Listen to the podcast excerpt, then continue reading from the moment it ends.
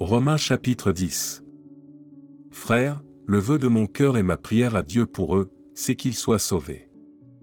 Je leur rends le témoignage qu'ils ont du zèle pour Dieu, mais sans intelligence, ne connaissant pas la justice de Dieu, et cherchant à établir leur propre justice, ils ne se sont pas soumis à la justice de Dieu, car Christ est la fin de la loi, pour la justification de tous ceux qui croient. En effet, Moïse définit ainsi la justice qui vient de la loi, l'homme qui mettra ces choses en pratique vivra par elles.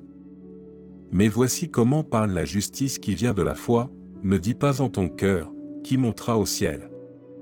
C'est en faire descendre Christ, ou, qui descendra dans l'abîme. C'est faire remonter Christ d'entre les morts. Que dit-elle donc? La parole est près de toi, dans ta bouche et dans ton cœur. Or, c'est la parole de la foi, que nous prêchons.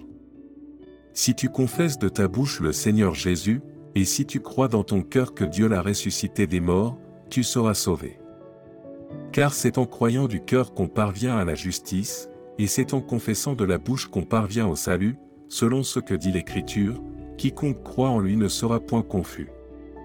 Il n'y a aucune différence, en effet, entre le juif et le grec, puisqu'ils ont tous un même Seigneur, qui est riche pour tous ceux qui l'invoquent.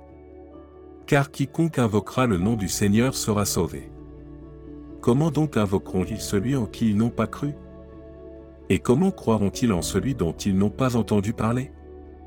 Et comment en entendront-ils parler, s'il n'y a personne qui prêche? Et comment y aura-t-il des prédicateurs, s'ils ne sont pas envoyés? Selon qu'il est écrit, qu'ils sont beaux les pieds de ceux qui annoncent la paix, de ceux qui annoncent de bonnes nouvelles. Mais tous n'ont pas obéi à la bonne nouvelle. Aussi Ésaïe dit-il, Seigneur, qui a cru à notre prédication? Ainsi la foi vient de ce qu'on entend, et ce qu'on entend vient de la parole de Christ. Mais je dis, n'ont-ils pas entendu? Au contraire.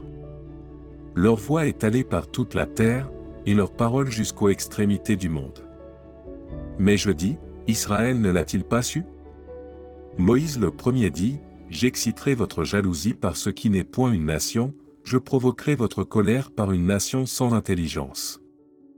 Et Ésaïe pousse la hardiesse jusqu'à dire, J'ai été trouvé par ceux qui ne me cherchaient pas, je me suis manifesté à ceux qui ne me demandaient pas mais au sujet d'Israël, il dit, J'ai tendu mes mains tout le jour vers un peuple rebelle et contredisant.